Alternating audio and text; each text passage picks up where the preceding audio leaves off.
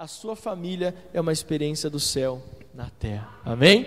E hoje eu vou ministrar uma mensagem cujo tema é casa cheia. Você pode repetir junto comigo, você na sua casa também? Casa Casa Casa Ah, isso aí. Casa cheia. Eu quero começar fazendo uma afirmação da lei de Newton. Dois corpos não ocupam o mesmo. Quem já ouviu sobre a lei de Newton? Dois corpos não ocupam o mesmo espaço. É sobre isso que eu quero ministrar com você hoje. Algumas pessoas podem pensar, e a Bíblia, pastor? Calma. Mas o que que, o que, que você, onde o pastor Alex quer chegar? O que, que esse tema remete? Adriana, ontem nós estávamos voltando é, da minha sogra, nós fomos ver o meu sogro, a minha sogra, com todos os cuidados, podem ficar tranquilos, tá? É, mas no carro ela perguntou assim, eu acho que ela já estava inquieta com o tema e ela soltou, sabe? Verbalizou. Sabe quando vai. Mas o que, que você quer dizer com esse tema casa cheia? Eu não entendi. Então, deixa eu explicar para você. A lei de Newton é, é, a, é, é a base e o resumo daquilo que eu quero falar. Dois corpos não ocupam.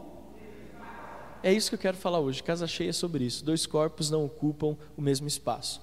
Se na sua família não há espaço para amor, fé e alegria, deve ser porque ela já está cheia de desafeto, dúvida e tristeza.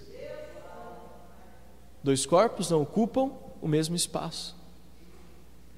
Eu sei que eu vou fundo agora, mas quem é mais antigo de igreja e já participou um pouquinho do Ministério de Libertação, teve um livro que foi um fenômeno alguns anos atrás chamado Porcos na Sala. Quem já leu esse livro? Esse livro é fantástico. Eu, já, eu tive que começar ele umas dez vezes. Eu não conseguia sair do começo, porque realmente é um livro muito forte na área de libertação. Mas eu gosto daquilo que o autor, logo na introdução do livro, ele fala. Ele dá o exemplo, é, é muito, é muito de Deus, gente. E ele fala sobre o, o, os porcos, os, o, o porco ali representando o pecado, a imundície. E ele fala que às vezes o crente ele deixa o espaço que foi preparado para que a família possa desfrutar. Óbvio que ele está usando ali o ser humano como o templo do Espírito Santo, mas eu quero ilustrar agora como uma casa. Ele diz que às vezes nós permitimos que os porcos eles comecem a tomar conta do espaço que não lhes é cabível, que não, não lhes foi preparado. O porco traz mau cheiro, é chiqueiro, lembra sujeira, sim ou não? E ele, ele vai relatando que às vezes nós vamos permitindo que vai entrando um, vai entrando outro, e quando a gente menos percebe, nós estamos convivendo com porcos na sala da nossa casa. A questão aqui que eu quero ministrar com você é justamente essa. Às vezes nós não estamos conseguindo viver bênçãos na nossa família, não porque Deus não nos ama, é porque Deus não contraria a própria lei no sentido de que dois corpos não ocupam o mesmo espaço. Não tem como Deus operar grandes milagres na nossa vida se a nossa vida já está cheia de pecado. Não tem como Deus operar milagres na nossa família se na nossa casa existe uma infinidade de desafetos, de tristeza, de, de pecado e tantas outras coisas que nós vamos falar ao longo dessa mensagem. Deu para entender o porquê do casa cheia? Dois corpos não ocupam o mesmo espaço. O Espírito Santo ele não consegue ocupar um espaço onde ele está cheio de pecado. Não existe comunhão entre luz e trevas. Você está vendo que a lei de Newton, na verdade, é um replicar do que a palavra de Deus diz? Não tem como jorrar água doce e água amarga da mesma fonte. Não há comunhão entre luz e trevas. Então, nós precisamos entender que na nossa família a casa precisa estar cheia. Mas a pergunta que nós fazemos é: do que a nossa casa hoje está cheia? Do que? E eu vou adiantar algo para você. Uma casa cheia nem sempre é sinal de bênção. Já ficou claro aqui. Porque quando a gente pensa em família, a gente pensa assim: quanto maior a família, naquele, vamos pensar assim, numa data comemorativa. Natal. Uma família de sucesso na cabeça é o seguinte: a casa mais cheia, quanto mais cheia a casa, mais aquela família abençoada, próspera e bem-sucedida, sim ou não? Só que quando nós olhamos para esta mensagem, nós temos que entender que uma casa cheia nem sempre é sinal de prosperidade e bênção, de que Deus está operando ali naquela família. dependendo do que está tomando o espaço naquele lar. Amém, gente? Para não ficar só na lei de Newton, né? Senão o Júnior vai falar: "Nossa, mas esse pastor é meio descrente, né?" Eu quero convidar você a ficar de pé e nós vamos ler um texto da palavra de Deus que está no Evangelho de Marcos. Gente, esse é um texto que eu já tirei, sei lá. O Espírito Santo já me revelou tantas mensagens nesse texto de Marcos, capítulo 2. E quando o Espírito Santo ministrou isso no meu coração, eu fiquei assim impactado. Quando eu li esse texto com essa ótica de família, meu Deus, como foi poderoso. Marcos capítulo 2, versículos de 1 a 12 diz assim: Dias depois, Jesus entrou de novo em Cafarnaum. E logo se ouviu dizer que ele estava em casa. Muitos se reuniram ali a ponto de não haver lugar, nem mesmo junto à porta. E Jesus anunciava-lhes a palavra. Trouxeram-lhe então um paralítico, carregado por quatro homens, e não podendo aproximar-se de Jesus por causa da multidão, removeram um telhado no ponto correspondente ao lugar onde Jesus se encontrava. E pela abertura desceram um leito em que o paralítico estava deitado. Vendo-lhes a fé, Jesus disse ao paralítico: Filho, os seus pecados estão perdoados. Alguns escribas estavam sentados, que estavam sentados ali pensavam em seu coração: como ele se atreve a falar assim? Isto é blasfêmia. Quem pode perdoar pecados a não ser um que é Deus? Versículo 8. Jesus, percebendo imediatamente em seu espírito que eles assim pensavam, disse-lhes: Por que vocês estão pensando essas coisas em seu coração? O que é mais fácil? Dizer ao paralítico: Seus pecados estão perdoados, ou dizer: Levanta-se, toma o teu leito e ande.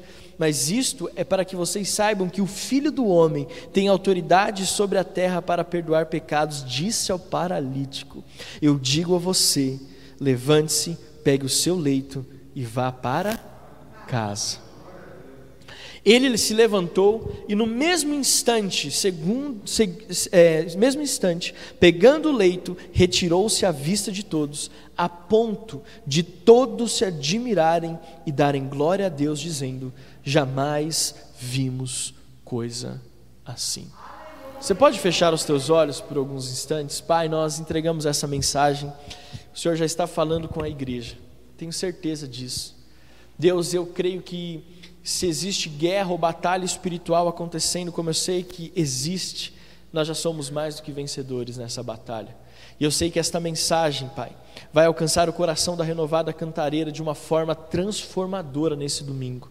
Deus, eu creio que esta mensagem não veio apenas para preencher um, um, um, episódio numa série de mensagens, mas veio para ser uma mensagem de transformação da nossa família. Deus, nós tomamos posse dessas verdades bíblicas e declaramos que nós viveremos cada uma delas em nome de Jesus. Amém. Amém. Você pode aplaudir ao Senhor? Pode se assentar, você que está na sua casa, pode se assentar também. Eu amo esta passagem.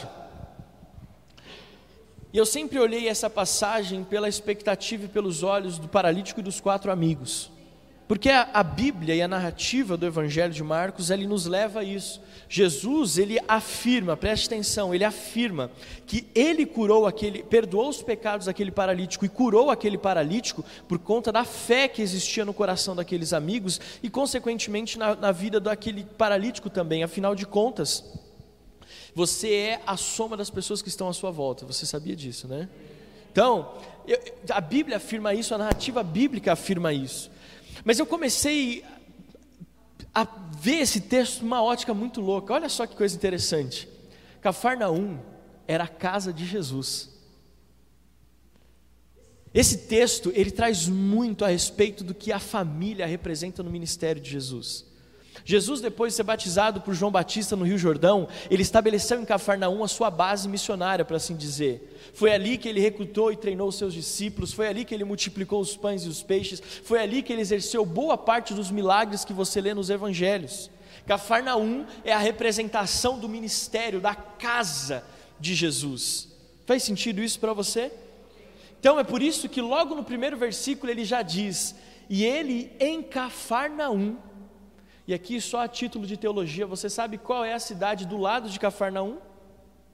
Cafarna 2. Forte essa piada, hein?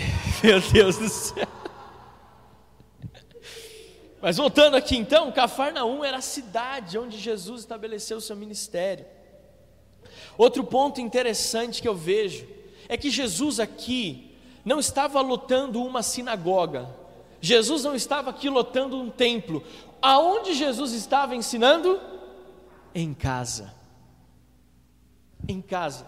Além de trazer para uma realidade próxima, ele, ele afina ainda mais. Ele não só está em Cafarnaum, mas ele está ensinando em casa. E a casa está cheia. Para onde Jesus envia o paralítico depois que o cura? Qual é a direção de Jesus? Pega o teu leito e vai para onde?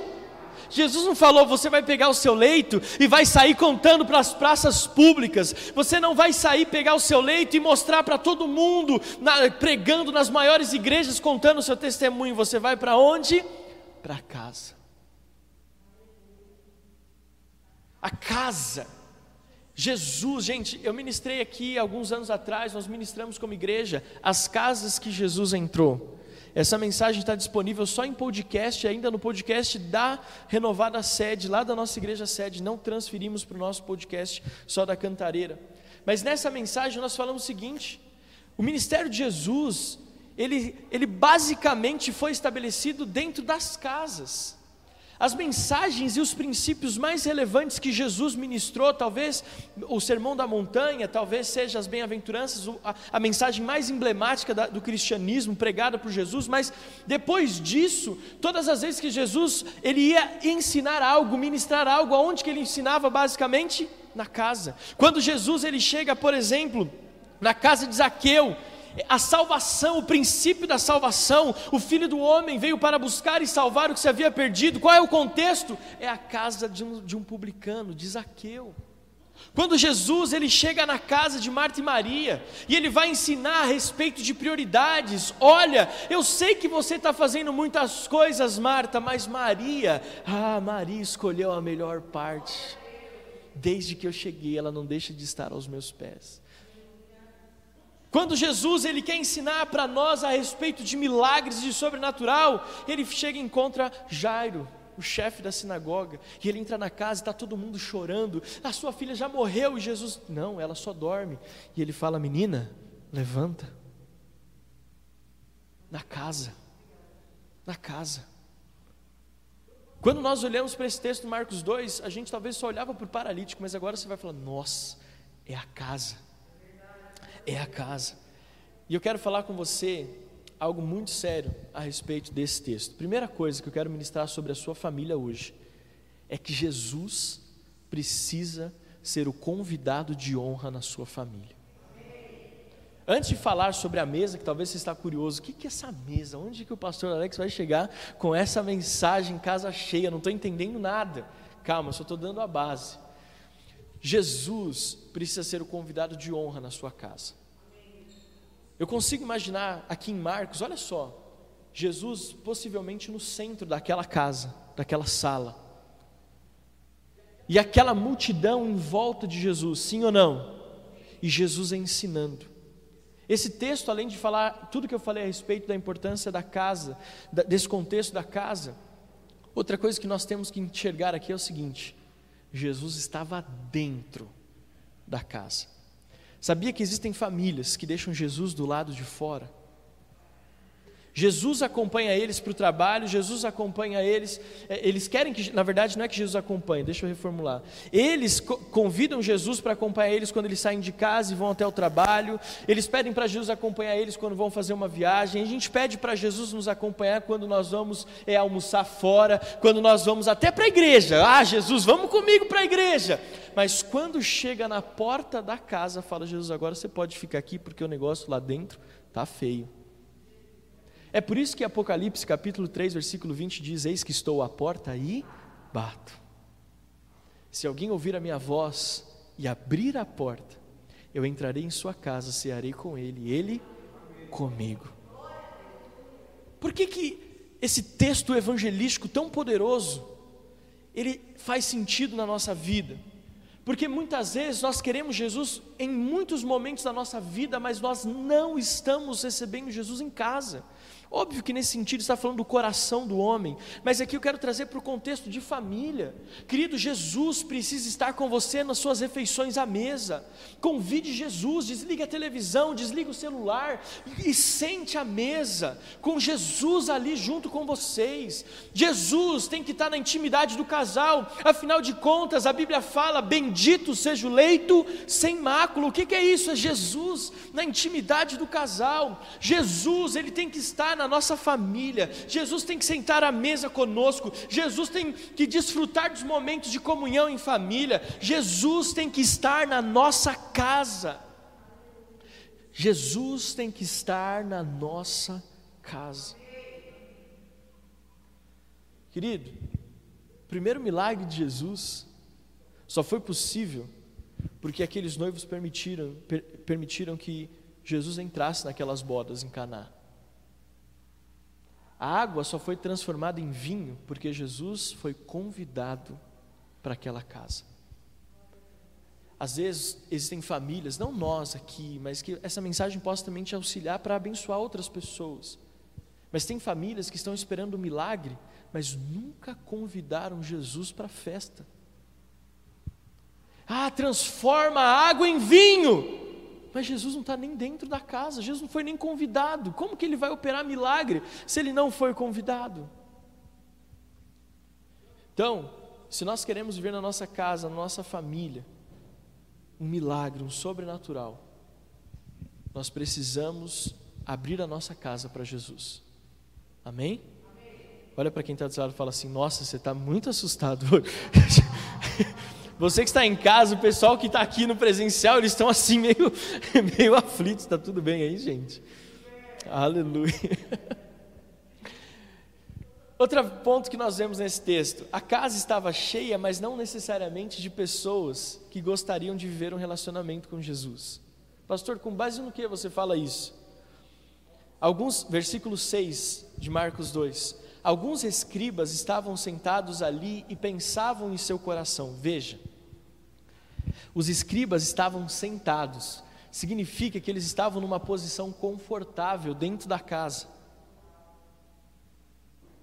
A Bíblia diz que a casa estava tão cheia que não tinha lugar nem junto à porta. Mas as pessoas que estavam nos primeiros lugares, porque sentados significa que eles estavam num lugar de honra, de destaque, eram pessoas que não necessariamente queriam ter um relacionamento com Jesus. Por quê? Porque eles foram os primeiros que começaram a perguntar e a razoar no coração: quem é esse? Isso é blasfêmia. Quem pode perdoar pecados? A questão é que às vezes nós estamos permitindo que pessoas que não querem trazer nenhum benefício para a nossa vida estejam nos lugares de honra à mesa da nossa casa. Sabe qual é o problema maior disso? É que essas pessoas eles tomam o lugar daqueles que realmente querem. Porque aquele que precisava de um milagre teve que descer do teto. Porque aqueles que não queriam ocuparam o lugar, encheram a casa, mas não queriam Jesus. Nós estamos trazendo, toma cuidado com quem você está trazendo para sentar à sua mesa. Porque às vezes essas pessoas estão roubando o seu tempo e aqueles que mais precisam têm que fazer um esforço para poder ter um tempo com você. Nós vamos entender o que Deus quer falar conosco ainda, calma. Deus vai ministrar mais ainda, eu tenho certeza. Porque aquela casa cheia, aqueles escribas ocupando aquele lugar, questionando o que Jesus estava fazendo, eles tiveram que, esses homens foram, por causa deles, que aqueles quatro homens tiveram que levantar. Gente, você já parou para imaginar o esforço para levantar aquele paralítico numa maca no telhado, abrir o telhado, descer ele na frente de Jesus. E os belezinha lá, quem é esse? Está fazendo sentido? Vocês estão muito sérios. Óbvio que nem todos que estavam na casa tinham o mesmo coração dos escribas, mas a narrativa bíblica destaca esses daí. Entendeu? Não estou falando que todos estavam na mesma condição, mas a narrativa bíblica destaca esses. Agora, como que eu transcrevo isso para minha família? Quando um filho tenta chegar perto do pai para compartilhar com ele algo que está sofrendo, mas o pai só pensa no trabalho. O pai só pensa em como esconder o adultério. O pai ou a mãe só pensam em ganhar dinheiro. E o filho está do lado de fora. O que mais precisa, o que mais necessita, não tem lugar à mesa. Está aqui comigo? Então, nós precisamos nos perguntar hoje: o que está enchendo a sua casa? Nós temos que nos perguntar: o que, que está enchendo a nossa casa? O que está tomando todo o espaço da nossa família? Então é sobre isso que eu quero falar com você hoje. Porque talvez a sua casa esteja cheia de reclamação. E qual que é o problema de uma casa onde existe muita reclamação? O marido reclama da esposa, a esposa reclama do marido, o marido reclama dos filhos, os filhos reclamam do, é, dos pais. Que que é, qual é o problema de uma casa cheia de reclamação? Qual que é o desafio? É porque onde existe uma casa cheia de reclamação, não tem espaço para as palavras de afirmação. Você é um presente de Deus para a minha vida. Você é o que Deus me deu de melhor. Filho, filha, o papai te ama. Mas uma casa cheia de reclamação não tem espaço. Uma casa cheia de reclamação não tem espaço para essas palavras de afirmação. Pastor, por que, que isso é importante? Porque a Bíblia fala que a fé vem pelo ouvir e ouvir a palavra. Quando eu tenho uma casa cheia de reclamação, não tem espaço para ministrar a palavra. E se eu não ministro a palavra, não existe fé naquela casa. Se não existe fé, eu não tenho como dizer ao monte, traia daqui e vai para lá. Se não existe fé, eu não tenho como dizer enfermidade, saia. Se não existe fé, eu não tenho como dizer é, casamento seja restaurado, filho seja liberto, pais sejam abençoados. Será que a sua casa não está cheia de reclamação? Só que não é só isso, porque às vezes a reclamação está tomando lugar na mesa. Talvez a sua casa esteja cheia de falta de perdão. Aí não tem espaço para reconciliação. Porque onde está cheio de falta de perdão, não tem espaço para reconciliação.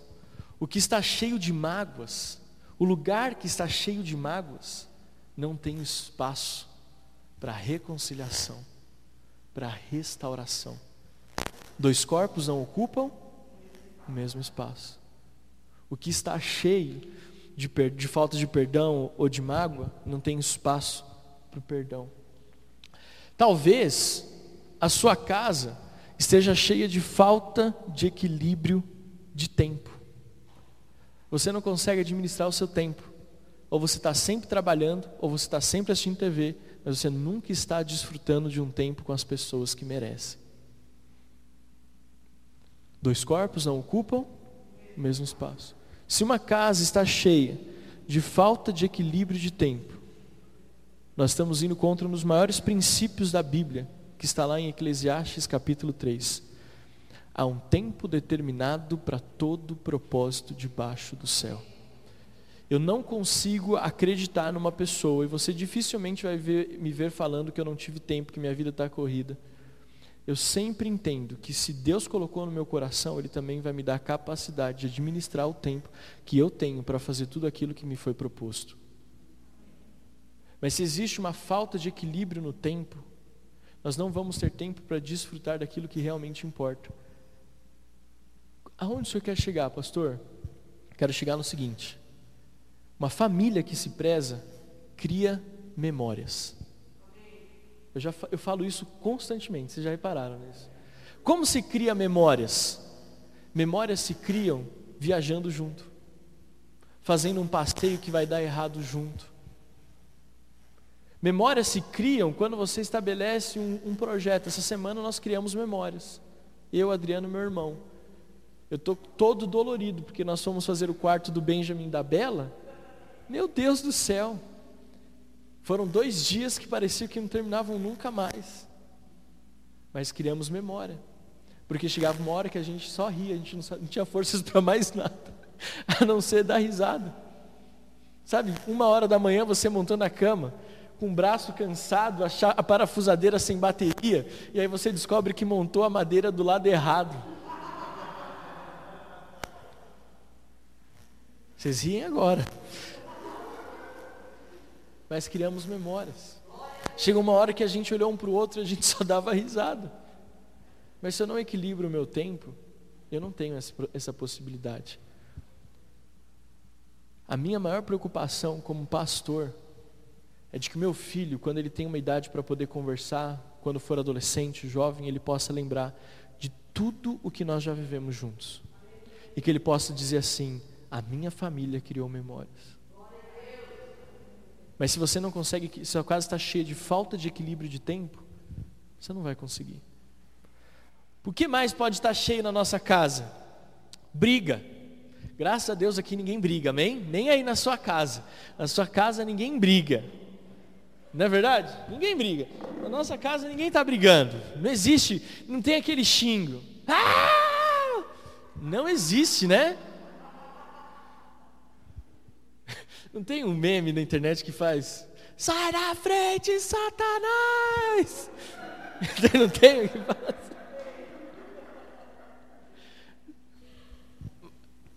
Quando a casa está cheia de briga, não há espaço para o diálogo. Não há espaço para olhar nos olhos e ensinar. Não há espaço. Se nós não entendermos que precisamos tirar algumas coisas que nos prejudicam da nossa casa, não tem como outras entrarem. Se você só briga, você nunca vai poder ter o privilégio de desfrutar, de ensinar, de ministrar com seu marido, com a sua esposa, com seus filhos. Nós precisamos ter esse tempo. Se a sua casa estiver cheia de críticas, e aí eu sei que alguns vão pensar assim, mas é crítica construtiva, pastor. É crítica construtiva. Gente, eu descobri que mais da metade das vezes que alguém fala, vou falar uma coisa, mas é uma crítica construtiva, na verdade ela quer humilhar a outra pessoa. Quer humilhar. Eu aprendi algo. Se você quer ensinar alguém, não é criticando construtivamente que essa pessoa vai melhorar. Você precisa trazer aquela pessoa para perto. As pessoas elas não aprendem apenas pelo que você fala, elas aprendem pelo que elas veem você fazendo. Mas não tem como construir nada se existe uma casa que está cheia de críticas destrutivas. Seu gordo, seu preguiçoso, sua mulambenta, seu burro. Você não aprende nada mesmo. Desistir de você. Doido isso, né? Estou quase acabando. Fala, ai pastor, meu Deus do céu. Está pegando pesado. Se a sua casa estiver cheia de passividade, não há espaço para proatividade. Eu confesso um pecado meu. Eu tenho um desafio com pessoas passivas. Mas Deus está trabalhando isso no meu coração. Amém? A passividade, e o Espírito Santo, quando colocou isso no meu coração, na hora me veio o ministério. Porque se uma casa está cheia de passividade, ninguém daquela família vai conseguir exercer o ministério na plenitude. Pastor, que ministério? Primeiro, ministério da família de servir uns aos outros dentro de casa. Segundo, famílias que a casa está cheia de passividade não conseguem servir com excelência na casa do Senhor e nem desenvolver o seu chamado na plenitude de que Deus espera. Olha para quem está do seu lado e fala assim: melhora esse rostinho, irmão. Você na sua casa também, não fica assustado não. Mas você acha que acabou? Tem seis cadeiras aqui, eu já falei os seis, né? Mas toda casa cheia que se presta, sempre coloca um banquinho na quina da mesa. Sempre, porque cabe mais um. Não é assim? Sempre coloca o um banquinho na quina da mesa. Uma casa cheia de falta de diálogo gera aquilo que Deus mais odeia: a inimizade. Por que, que você está falando isso, pastor? Eu estou falando isso porque a Bíblia diz, o Evangelho de João diz, que o mundo saberá que Jesus é o Filho de Deus quando nós formos um. Um é com meu amigo da rua? Pode ser também, mas primeiro dentro de casa. Tudo começa na família, tudo começa dentro de casa. Mas a minha tristeza maior é porque quando a mesa está cheia de todas essas coisas, às vezes não sobra espaço para a família. Não tem como eu encaixar uma família decente, uma família que dá testemunho de Jesus, teto de vidro, se a mesa estiver cheia dessas coisas. Eu não tenho como encaixar essa cadeira. E eu vou falar uma coisa para você muito séria. Jesus não te chamou para ficar na quina da mesa. Não te chamou. Então nós precisamos abrir espaço. Nós vamos esvaziar a nossa casa de tudo aquilo que nos impede de viver os sonhos de Deus na nossa família. Eu amo esse texto e vou encerrar com ele, dizendo o seguinte. Você entendeu a mensagem, né? Entendeu? Às vezes o seu filho não consegue espaço para conversar com você.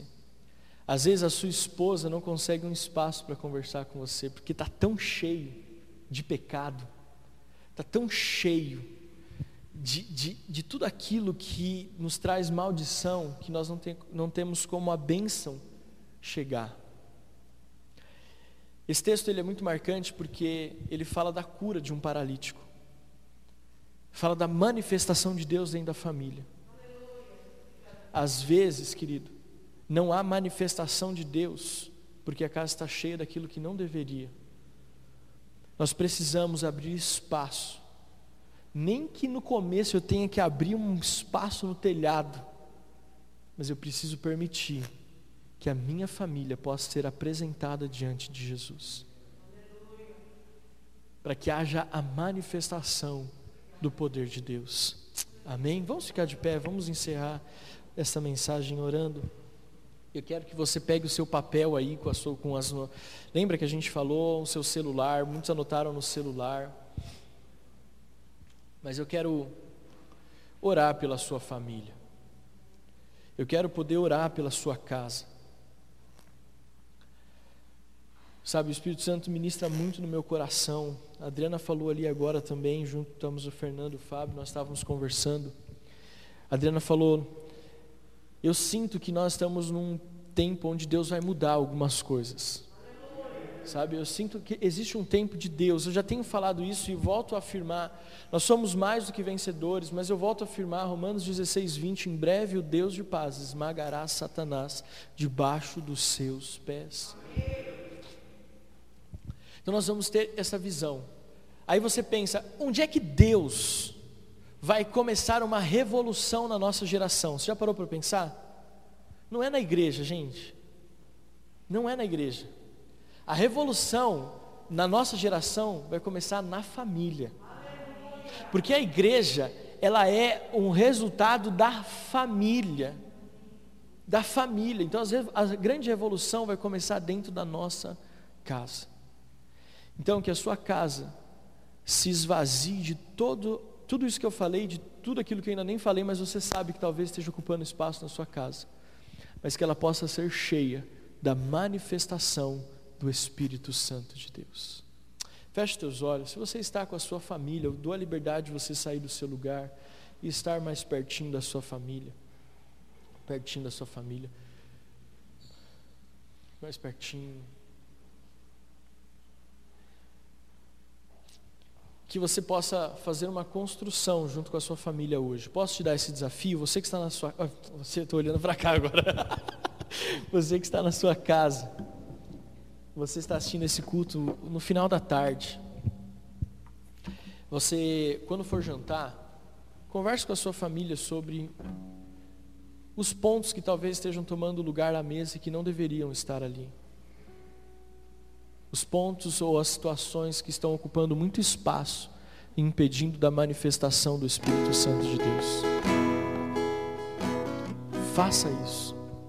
Você que está aqui hoje, em algum momento ainda hoje, nem que seja voltando para casa, ou quando vocês estiverem almoçando, mas que vocês possam dialogar e perguntar o que da mensagem que foi ministrada na nossa igreja hoje nós precisamos colocar em prática. O que, que nós precisamos colocar para fora da nossa casa? Gente, isso não é antibíblico, não. O que, que Jesus fez quando ele chegou no templo?